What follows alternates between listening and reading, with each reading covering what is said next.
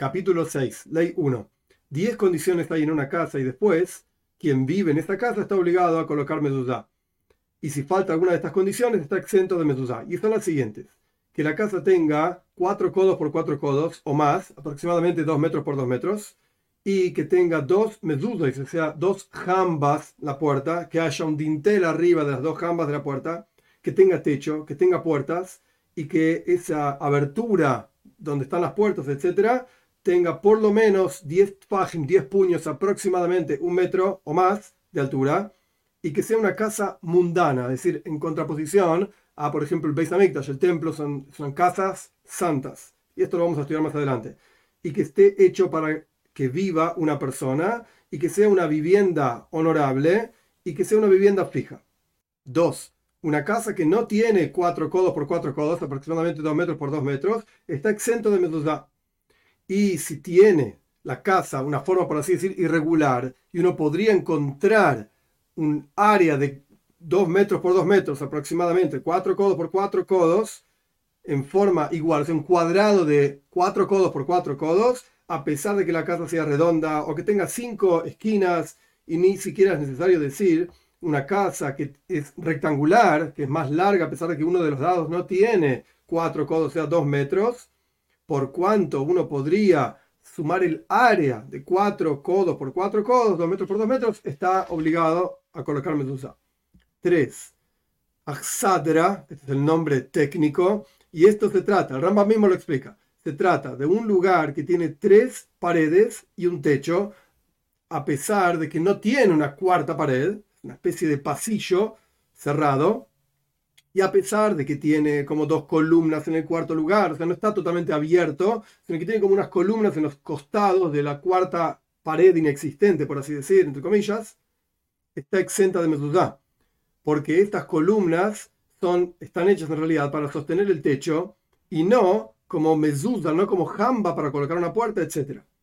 Y también el techo que no tiene paredes, sino que se sostiene sobre columnas de un lado y del otro lado, son cuatro columnas y un techo arriba, sin paredes, a pesar de que tiene la forma de una casa, está exenta de mezuzá, porque no tiene efectivamente mezuzot, no tiene jambas, sino que son columnas que están hechas para sostener el techo. Cuatro, una casa que tiene una mezuzá de un lado y una mezuzá del otro lado, sea una una jamba de un lado y una jamba del otro lado, y una cúpula uniendo las dos jambas, o sea, no es un rectángulo común, como una puerta común, como una especie de arco sobre las dos y sobre las dos jambas de la puerta, en lugar de tener un dintel, si el alto de las jambas es 10 10 puños, aproximadamente un metro o más, está obligado a tener medusa. Y si no tienen las partes rectas, digamos, de las jambas, 10 tfajim, 10 puños, está exenta de mezuzá porque no tiene dintel. 5. Una casa que no tiene techo está exenta de mezuzá. Si tenía parte techo, o sea, parte cubierto y parte descubierto, a mí me parece, así desde Rambam, que si la parte techada está del lado donde está la puerta, está obligado a tener mezuzá. Y se colocan las puertas y después se fija la mezuzá. 6. Harabais, el monte del templo, y los cuartos del Beis Hamikdash, del templo propiamente dicho, los patios del templo, las sinagogas, las casas de estudio, que no tienen una casa para vivir ahí. Por ejemplo, en la sinagoga el que guarda, el que cuida, etcétera, la sinagoga puede tener una casa dentro de la sinagoga misma. Acá estamos hablando de un caso en el cual la sinagoga es una, un salón sin casa, nadie vive ahí, etcétera. O estos otros lugares que el Rambam mencionó están exentos de tener medusá porque son santos la sinagoga de los pueblos que los visitantes viven en esas sinagogas, ahí está obligado a tener mezuzá. De la misma manera, una sinagoga de una ciudad grande, si tenía una casa, por ejemplo, para quien cuida la, sinagoga, está obligado a tener mezuzá. Todos los portales que había en el templo, en el Beis Hamikdash, no tenían mezuzot, excepto una de las puertas que se llamaba Shar Nicanor, que el Rama me explica en otro lugar por qué se llama Nicanor, el Talmud explica el nombre de una persona que compró las puertas, etcétera ese lugar tenía mezuzá y para adentro de ese lugar había mezuzá. Y también Lishkas Paredrin, que era donde estaba el sumo sacerdote preparándose para trabajar en el día de Yom Kippur, el día de perdón, por cuanto en este cuarto, en esta habitación, había una casa donde vivía el sumo sacerdote en los siete días en que se lo apartaba de su casa antes, preparándose para Yom Kippur, el día de perdón. Siete, un almacén de paja, un granero, o un lugar donde viven las vacas, o donde guardan maderas, o un, almacén común donde guardan vino, aceite y otras cosas, están exentos de mezuzá, por, por cuanto está escrito tu casa. Tu casa, es decir, para ti, para un ser humano. Esto excluye este tipo de casas que no son para seres humanos y similares. Por lo tanto, un establo de vacas, pero que está vacío de vacas, simplemente el establo, y las mujeres están en esos lugares, por ejemplo, para vestirse, para embellecerse, etc., ese lugar está obligado a tener metodá, porque efectivamente se separó para que viva gente. Una casa pequeña, base shar, es una casa pequeña que está en, las puertas, como si fuese una garita de guardia o algo por el estilo, o una xadra, como dijimos anteriormente, que es un lugar que tiene solamente tres paredes y falta la cuarta pared, o un balcón común en donde la persona sube por una escalera y el balcón este da a, varias casas, un jardín, un corral, están exentos de medusa porque no están hechos para vivir. Y si había casas que están obligadas a tener mezuzá, que están abiertas a estos lugares, probablemente está hablando del jardín o estos lugares así, están obligados a tener mezuzá. 8. Por lo tanto, es igual las puertas de los patios, o las puertas de los pasillos, o las puertas de las ciudades y de los países, todos tienen que tener mezuzá, porque las casas que están obligadas a tener mezuzá están abiertas a estos lugares comunes.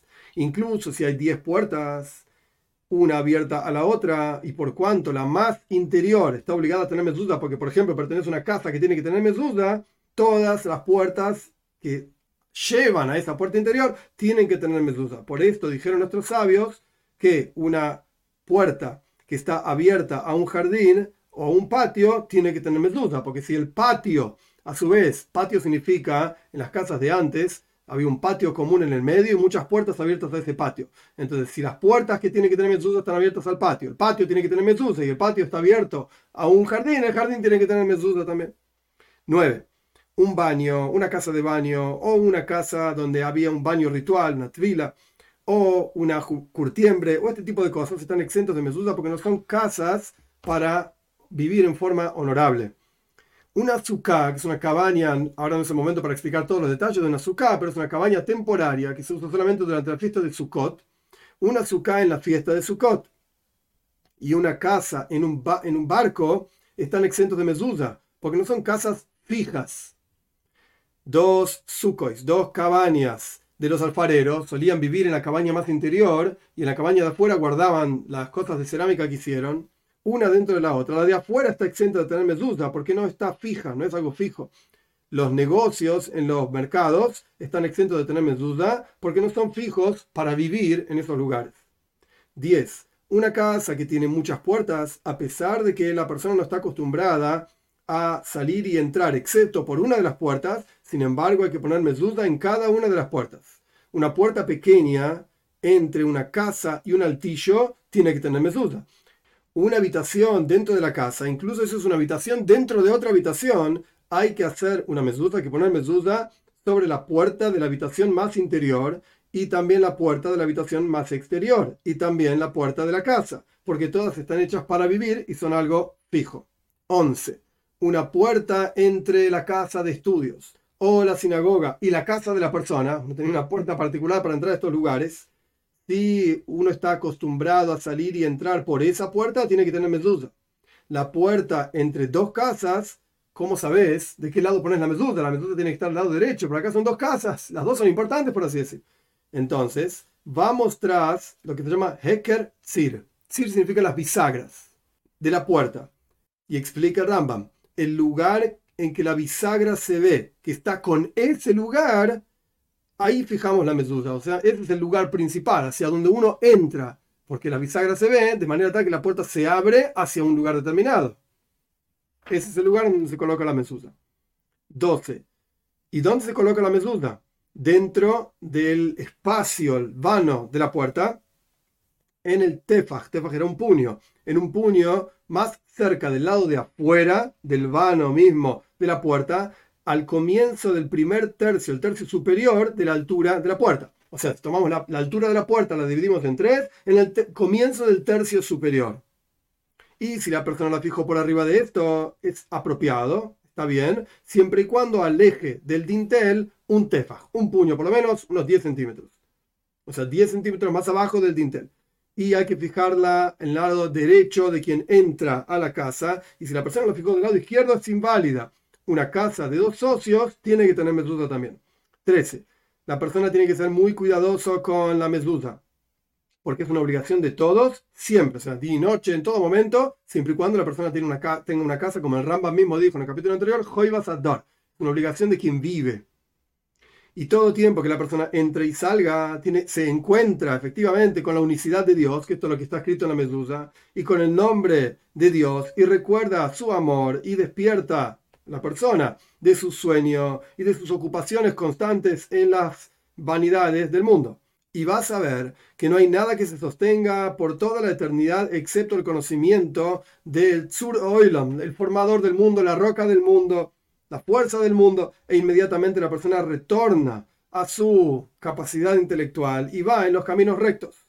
Dijeron nuestros sabios más antiguos, toda aquella persona que tiene feeling en su cabeza y en su brazo, y tzitzis, que esto se va a explicar los flecos mucho más adelante, en su ropa y una mezuzá en su puerta, se puede asumir que no va a pecar porque tiene muchas cosas que se lo recuerdan. En donde camina, tiene los tzitzis, tiene los feeling, las mezuzas, etc.